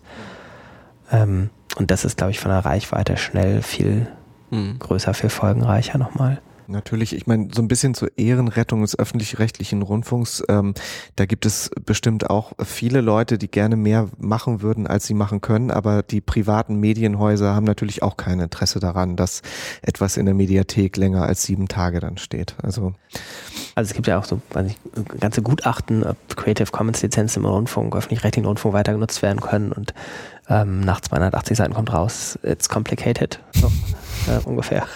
Ähm, und tendenziell eher nein oder sowas, aber trotzdem, also das, das ist eine politische Frage auch nochmal, mhm. denke ich, ob man den diesen Kampf weiter aufnimmt. Also auch, auch da stoßen sie ja wahrscheinlich auf dieselben Hindernisse. Also der Fall mit dem Fotografen und dem Deutschlandfunk ist ja noch nicht so alt. Ähm, also auch, genau. auch da werden so Lücken, Hemmnisse, ähm, Widersprüche erkannt, selbst bei den öffentlich-rechtlichen Sendern, die Experimente mit offenen Lizenzen machen. Vielleicht für die Zuhörer und Zuhörerinnen nochmal der Fall vom Deutschlandfunk. Ich bin nämlich gerade auch nicht im Bilde. Okay, das Deutschlandradio Wissen ähm, hat tatsächlich aber gar nichts unter einer freien Lizenz bereitgestellt, sondern äh, genau, äh, hat als, als äh, Reuse ein äh, Bild äh, genutzt, was unter einer CC by NC stand. Und ähm, dann ging es tatsächlich vor Gericht urheberrechtlich, weil die Frage war, ist das Deutschlandradio als Funkhaus insgesamt kommerziell oder nicht kommerziell? Und das ah, erste, ja. die erste ja, Instanz ja. sagte, äh, nee, sie, ihr seid zwar nicht kommerziell, aber ihr steht in Konkurrenz zu kommerziellen Anbietern, deswegen müssten für euch die gleichen Maßstäbe angelegt werden. Das ist dann aber zum Glück, ist jetzt etwas wertend dargestellt, von der höheren Instanz aufgehoben worden. Ähm, was aber halt nochmal zeigt, dass da einfach irgendwie noch ganz viel Klärung am Laufen ist. Also es, ja. äh, eigentlich ist es super, dass es dieses Verfahren gab, weil es ist es ja nicht mal erklärt mhm. so zumindest eine Stufe genauer. Ähm, und es ist auch rechtskräftig, glaube ich jetzt. Also ich glaube, glaube auch. Und auf europäischer Ebene gab es auch ähnliche Fälle ja. und Rechtsprechungen. Ja, gut, aber da darf man nochmal sagen, was man ja nie vergessen darf zu sagen, NC-Module, NCC-Lizenzen sind echt Teufelszeug. Ja, ja wir, wir, wir haben sie auch. Ja, genau, wir haben sie ja fast überall, ja. Ja, und also. Aber, also ich glaube, bei uns ist es ja auch so, dass äh, viele schon denken, das ist auch gut so mit dem CC BY, NC, ND wie wir das bisher lizenzieren, dann ist es schon, mehr müssen wir auch zum Teil vielleicht gar nicht machen, denken die meisten. Aber also die sind auch nicht für diese ganze Problematik mit nicht kommerziell und kommerziell irgendwie auch sensibilisiert bei uns selbst, also im Haus. Aber wo wir gerade bei dem äh, bösen Baustein äh, und dem Punkt kommerziell sind, ähm, lasst uns vielleicht, bevor wir ähm, auch mal zum Schluss kommen, noch den Punkt ansprechen, den wir vorhin kurz angedeutet haben. Ähm, die Lobbymaterialien, das wäre, glaube ich, ganz gut, dass wir da noch mal ganz kurz drüber sprechen. Das ist ja immer so eine, auch so eine Angst, die mitschwingt. Ähm, Open Educational Resources sind super, aber wie können wir uns dann eigentlich noch schützen vor, ähm, vor Lobbymaterialien? Wird es dann nicht noch stärker, die Einflussnahme noch stärker? Ähm, was passiert, wenn ähm, die öffentlichen Stellen alle so vorsichtig sind und zurückhaltend mit der Förderung von Open Educational Resources und die Unternehmen plötzlich alle einsteigen. Ähm, wie schätzt ihr die Entwicklung in dem Bereich ein? Naja, prinzipiell ist es ja jetzt schon so, dass ähm, das Unternehmen äh, eine eine, einen Blumenstrauß an Unterrichtsmaterialien erstellen und ich glaube, in den wenigsten Fällen ist da überhaupt irgendeine Lizenz drauf. Also die, die wollen äh, ja natürlich eine Verbreitung mal zu besseren äh, Zwecken, mal zu weniger guten Zwecken, je nach Betrachtungsweise. Und ähm, deshalb denke ich, sind, sind einerseits diese, ist diese Furcht berechtigt, andererseits existiert es jetzt schon. Ich glaube, es ist auch, es ist keine Frage von OER. Also diese Materialien kann man auch wunderbar verbreiten, ohne eine Freilizenz drauf zu machen. Ähm, wenn eine Freilizenz drauf ist als Interessensvertreter, würde ich immer eine ND-Lizenz nehmen, also dass es nicht verändert werden kann, weil es ist sicher im Kontext ähm, des Ziels, das ich da verfolge, ähm, die größte Angst, also noch höher vor dem Kontrollverlust, was dann mit den Materialien danach gemacht wird. Ähm, aber das Problem sehe ich tatsächlich vollkommen unabhängig von OER. Also es könnte ein Problem für OER sein, wenn sozusagen in der Außenwahrnehmung OER immer damit assoziiert wird. Und das ist ja was, was die Interessensverbände, die jetzt nicht so OER aufgeschlossen sind, tatsächlich auch ganz intensiv nutzen und sagen, mhm. Achtung, da sind ganz viele unübersichtliche Materialien draußen im Internet. In Klammern, das wird mit OER gleichgesetzt, da draußen im Internet. Und ähm, da stehen halt ganz viele Interessen hinter. Und das ähm, muss man halt in, in, in den Diskussionen immer wieder sagen, es ist keine OER-Problematik. Nee. Also und auch selbst, also es gibt ja solche Forderungen wie, es muss sozusagen eine Zulassungsstelle geben oder sowas, ähm, wo dann solche Materialien ausgefiltert oder identifiziert werden. Dann werde ich halt als Interessensvertreter keinen Freilizenz drauf machen ähm, und komme an dieser Vergabestelle vorbei. Dann müsste man tatsächlich eine insgesamt Vergabestelle für Schulmaterialien einführen mhm. oder für Bildungsmaterialien, das tatsächlich, glaube ich, die GEW auch so einmal im Jahr fordert. Aber das ist, glaube ich, so fernab der Realität. Also das glaube ich auch. Also ich glaube, ich sehe das jetzt auch nicht so als, als starkes Problem, weil ich glaube, das ist ja dann eher so eine Medienkompetenzdebatte, wo es irgendwie darum geht, dass die Leute, die, Inhalte nutzen, die auch richtig einzuschätzen wissen. Und also jetzt, äh, wenn es bei uns ja immer um das Thema Multiperspektivität geht, das spielen natürlich auch die Lobby Akteure auch eine große Rolle. Also es ist ja auch nicht so, dass, dass das irgendwie dass, dass wir das auch ausklammern in den Inhalten, die wir produzieren. Klar, es natürlich dann stärker, also es kann natürlich dann verdeckt auch irgendwie negative Einflüsse haben. Aber ich, ähm, ich glaube, wenn man da genug Aufklärungsarbeit leistet und wenn natürlich immer, also ich meine, es sind ja, die Urheber sind ja eigentlich auch immer, trotz freier Lizenz auch immer ersichtlich. Also ähm, Ja, muss ja nicht. Also es kann ja auch, also ich will, muss jetzt nicht neue soziale Marktwirtschaft draufschreiben, sondern von Joran Moos-Mehrholz oder sowas. Aber das ist, also wie gesagt, ich würde immer gucken, dass das kein Problem von OER ist. Und natürlich, wenn man genau hinguckt, ist es auch gar nicht mehr so einfach, was denn Lobbyismus ist oder nicht. Also die PPB mhm. als die Lobbyisten der Demokratie kommen wir auch mit rein. Ja, klar. Wird uns ja auch vorgeworfen. Ja. Also was jetzt mal, also abseits des, ähm, äh, des äh, Lobby-Themas, wenn wir uns jetzt über ähm, Gefahren oder OER und Gefahren unterhalten, ähm, wir hatten einmal schon die, das, das, das, äh, die Veränderbarkeit von ähm, Leuten, wo man es vielleicht nicht haben will. Dann hatten wir jetzt dieses Lobby-Thema. Was ich, äh, was ich immer ein bisschen schwierig finde, aber das hat wahrscheinlich damit zu tun, dass die, ähm, dass wir, dass es eben noch in den Kinderschuhen steckt, ist, dass ähm, oft die Dichotomie aufgemacht wird. Wir haben hier die äh, Grassroots-Aktivisten auf der einen Seite und die bösen Schulbuchverlage auf der anderen Seite. Und ähm, auch wenn ich an die letzte OER-Konferenz denke, ähm, da, da prallten halt diese Welten auch wieder aufeinander, äh, in dem Fall sehr gut moderiert, aber äh, es war halt immer noch so, dass man, dass man dieses Feld, ähm, dass man dieses Feld aufgemacht hat ich vermisse da halt mittlerweile ähm, eine dritte Gruppe und das sind die großen IT-Konzerne. Äh, wenn man sich zum Beispiel die Präsenz auch von Apple auf der letzten Didakta anschaut, wenn man schaut, äh, was gerade ähm, Samsung oder Microsoft einfach äh, gerade in diesem Plattformbereich versucht anzustoßen, dann muss man sich fragen, mit Blick vielleicht auf OER 2025, kann es nicht auch sein, dass wir dann eine Fülle von Materialien haben, die aber Plattformen füllen und die Profiteure dann dieser Sache sind halt die diejenigen, die eine Plattform äh, bereitstellen. Und wir sehen es ja aus anderen Bereichen ähm, von äh, dieser äh, Share Economy, dass das äh, sehr ähm, gut funktionieren kann und dass da auch viele von profitieren. Es gibt aber auch dann wiederum viele Bereiche, äh, wo es einfach gar nicht funktioniert und wo vor allen Dingen die Plattformbetreiber davon profitieren und die anderen äh, leben halt in so einer prekären, äh, leben prekär vor sich hin. Und also das, ähm, im Moment ist es noch kein Thema.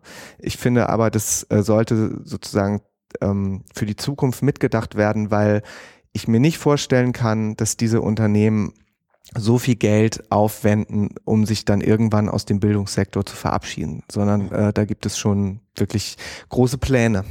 Ja. Und da kann OER in die eine oder in die andere Richtung natürlich die Antwort sein. Also zum einen tatsächlich dieses irgendwie, wir liefern denen sozusagen das Material zu. Ähm, sowas wie, weiß nicht, finde ich vergleichbar mit der Debatte, die so ein bisschen stattfindet. Ähm, wie soll man das eigentlich beurteilen, dass Wikipedia weniger Zugriff hat, seit Google die Inhalte direkt in der Suche anzeigt, teilweise aus Wikipedia? Sind ja die Zugriffsanfragen zurückgegangen und das ist in der Wikipedia-Community, glaube ich, auch so die Debatte. Na gut, ist es äh, das Ziel von uns, die Leute von der Website zu haben oder, oder unsere Inhalte so weit wie möglich zu verbreiten? Und das ist dann auch was, was in der politischen Bildung sich auch wieder anders stellen würde, vielleicht als in anderen Bereichen. Und wenn man sagen kann, das größte Ziel ist es, dass die Inhalte so weit zu verbreiten, dann wird man das dem unterordnen. Umgekehrt kann OER natürlich auch Mittel zur, zur Befreiung äh, sein, weil man sagen kann, äh, OER bietet eben die Gewähr, dass man die Inhalte, auch wenn sie auf dieser Plattform sind, auch noch woanders haben kann. Während wenn man, weiß ich nicht, jetzt Inhalte im Moment als iBooks erstellt und verbreitet, es mhm. extrem schwierig ist, das überhaupt noch rauszukriegen oder sowas. Genau, weil ich glaube ja im Teamfeld, also wenn, wenn Sachen im Sinne von Open Education Resources produziert werden, müssen ja sich auch die Plattformbetreiber sozusagen ja eigentlich daran halten, dass die auch entsprechend weiterverwendet werden können. Und ähm, das das verhindert das vielleicht so ein bisschen, dass es so ausschließlich instrumentalisiert wird irgendwie und dass die Plattformbetreiber da vielleicht das wieder zu stark monetarisieren, indem sie da geschlossene Plattformen aufbauen, weil ja. Es war auch nur, also. Es Nee, das gibt's, bewusst, glaub ich. Ich ein glaub, Nee, nee, das ist ja, ist ja ist, aber- technologiegetrieben. realistisch, Ja, ich, ja, klar. Also das ist, wenn, wenn die natürlich, also man sieht es ja bei den iBooks, die Werkzeuge zur Verfügung stellen, wie Inhalte gut produziert werden können, dann äh, kann das schon zu, zu Plattformen führen, die eben nicht dem OER-Sinn hinterherlaufen, sondern die scheinen dann auch wieder zur, zum, ja nicht Monopolstellung aber kommen, wo, wo im Endeffekt ja, also es gibt kein freies Pendant irgendwie, was dann da als Konkurrenz steht, sondern die haben halt einfach auch die notwendigen Mittel, um solche, also wenn, gerade wenn es um das Remixen geht oder um das Erstellen von Inhalten, die haben halt einfach dann das Geld, um Inhalte oder Tools zu entwickeln, die das vereinfachen. Hm, ja, Und dann kann das schon dazu führen, im Endeffekt, dass es dann der OER-Richtung zuwiderläuft. Und viele Bereiche im Netz zeigen ja, dass, ähm, dass solche Entwicklungen zur Monopolisierung oder Oligopolisierung neigen. Also dass äh, die Leute gehen dann eben zu eBay. So. Und äh, weil, weil es natürlich auch äh, technisch einfach super funktioniert oder ähm, nutzen dann eben so Anwendungen wie iBooks, weil das äh, vielleicht genau das ist, was man sich unter so einem virtuellen Arbeitsblatt vorstellt. Und äh, ich, ich gehe mal davon aus, dass dem ähm, Entwickler dann, äh, der dieses Tool zur Verfügung stellt, eigentlich egal ist, mit welchen Inhalten die da operieren. Hauptsache, das Tool wird irgendwie genutzt. Und ähm, ja, also da, das ist, wird spannend. Also ich, ich bin gespannt, wie sich da die Entwicklung jetzt ähm, ähm, weiter getrieben wird. Konstruktiv gewendet kann man das auch nochmal nutzen. Äh, ich bin agitieren, äh, hat man agitiert, wie sagt man, agitativ, kann man das sagen? Ähm, Vielleicht. Agitierend vielleicht. Ähm, was wollte ich denn jetzt eigentlich sagen? Achso, dass man äh, tatsächlich auch da vielleicht immer wie wenn ich den Zeigefinger beim NC-Modul hebe, auch sage, dass man nicht vergessen darf, tatsächlich diese freien Standards, die bei Open Educational Resources immer so im Hintergrund stehen irgendwie. Ja, ja. Sicher, dass wir immer noch auf die Lizenz gucken, aber nicht auf die Dateiformate oder die zu verwendende Software oder sowas. Und ich finde tatsächlich, dass gerade auf mittlere Sicht ähm, sowas wie iBooks als Open Educational Resources schon ein ernsthaftes Problem ist. Das versuchen wir im Übrigen auch im Haus, äh, dadurch, also dem sozusagen äh, Rechnung zu tragen, weil wir äh, auch sehr viel mit Open Source Software arbeiten. Also so in, wenn man an unser CMS denkt oder an unsere Austauschmöglichkeiten, dann ist das äh, also zumindest in der Bundeszentrale äh, gewünscht und wird auch viel ähm, äh, wird auch viel gemacht. Genau.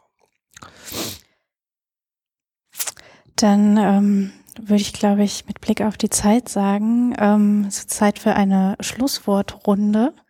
Und äh, Tim, du hattest gerade eben schon das magische Jahr 2025 äh, ins Gespräch gebracht. Vielleicht könnt ihr ganz kurz als Abschlussstatement aus eurer Sicht, ähm, wie ist denn die Timeline für die nächsten Jahre? Was muss bis 2020 passieren und wo müssen wir 2000, wo wollen wir 2025 stehen mit dem Thema OER allgemein und OER in der Weiterbildung und in der politischen Bildung? Mein Beitrag war die Jahreszahl, äh, deswegen äh, halte ich mich jetzt erstmal zurück. Ich glaube, also ich, äh, wenn es um Zielsetzungen geht, ist es, glaube ich, haben wir das ja schon irgendwie ganz oft angesprochen, was so die nächsten Schritte wären, was, glaube ich, auch für uns auf dem Plan steht. Also das Bewusstsein noch zu schärfen und irgendwie den, den Praxisbezug stärker zu machen und den Mehrwert herauszustellen.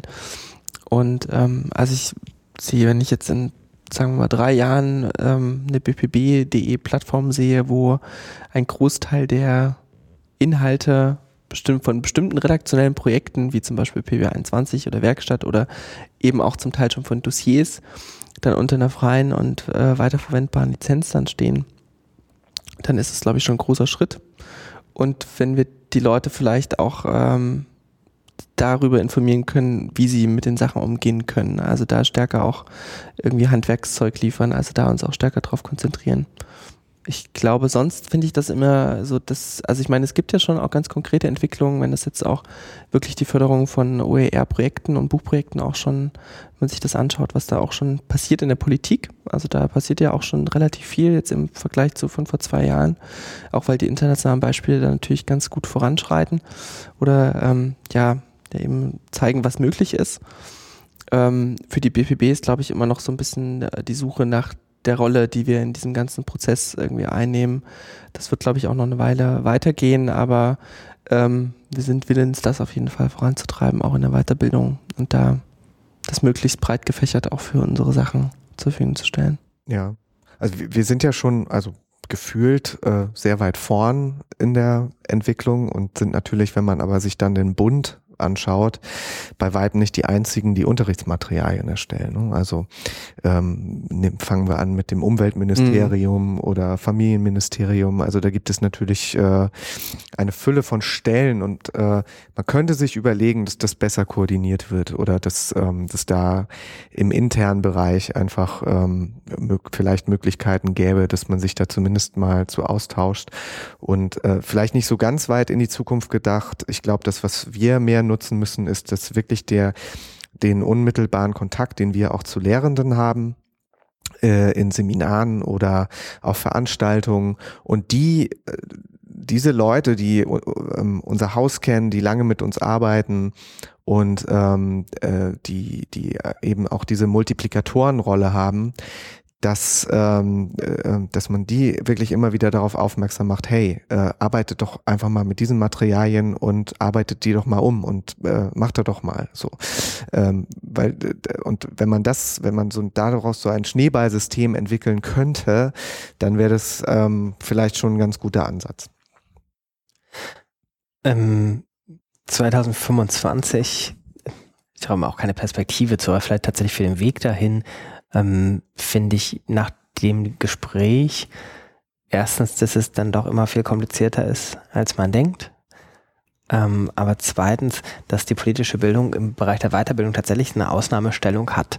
Und ähm, zwar durch zwei ganz klare ähm, Grundlagen, die in der Bundeszentrale sowieso, aber auch in der politischen Bildung allgemein so klar sind wie in sonst keinem Bereich. Nämlich erstens, dass es finan äh, öffentlich finanziert.